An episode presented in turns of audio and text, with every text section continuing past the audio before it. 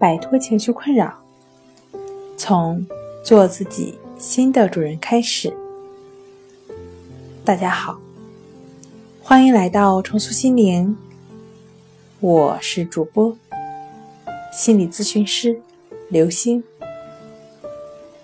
今天要分享的作品是如何打破强迫症怪圈。想要了解我们更多、更丰富的作品，可以关注我们的微信公众账号“重塑心灵心理康复中心”。强迫症是一种非常顽固的逻辑怪圈，我们不能用一种逻辑思维、一种合理分析去解决强迫，那只会掉进。强迫症的无底洞中，正确的对待方法是不纠缠、不抗争、不参与，也就是保持平等心。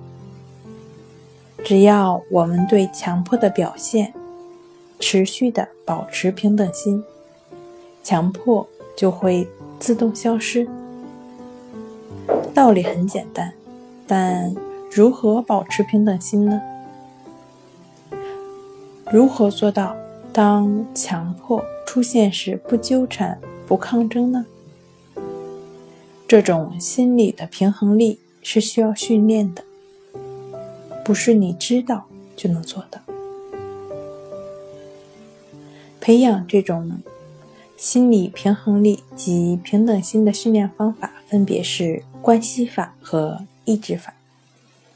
只要是强迫症患者持续的练习。这两种方法，平等心就会得以不断的增强，继而强迫症得以逐渐去除。第一个关系法，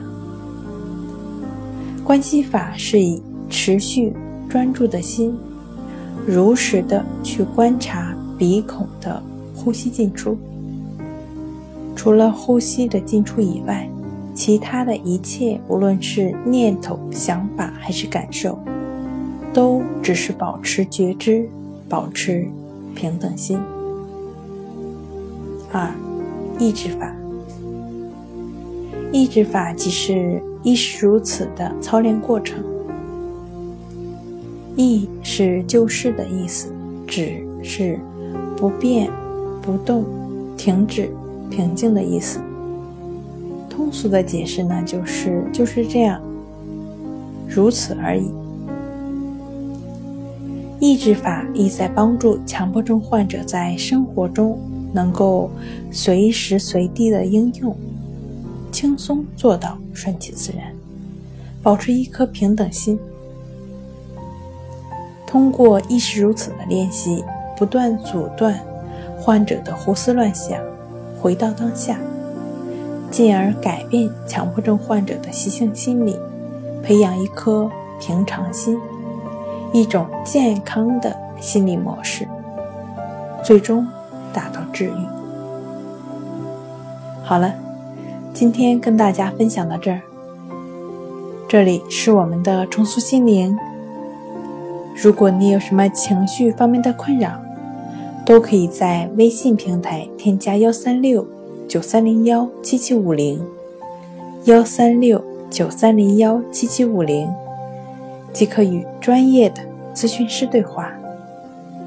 你的情绪，我来解决。那我们下期节目再见。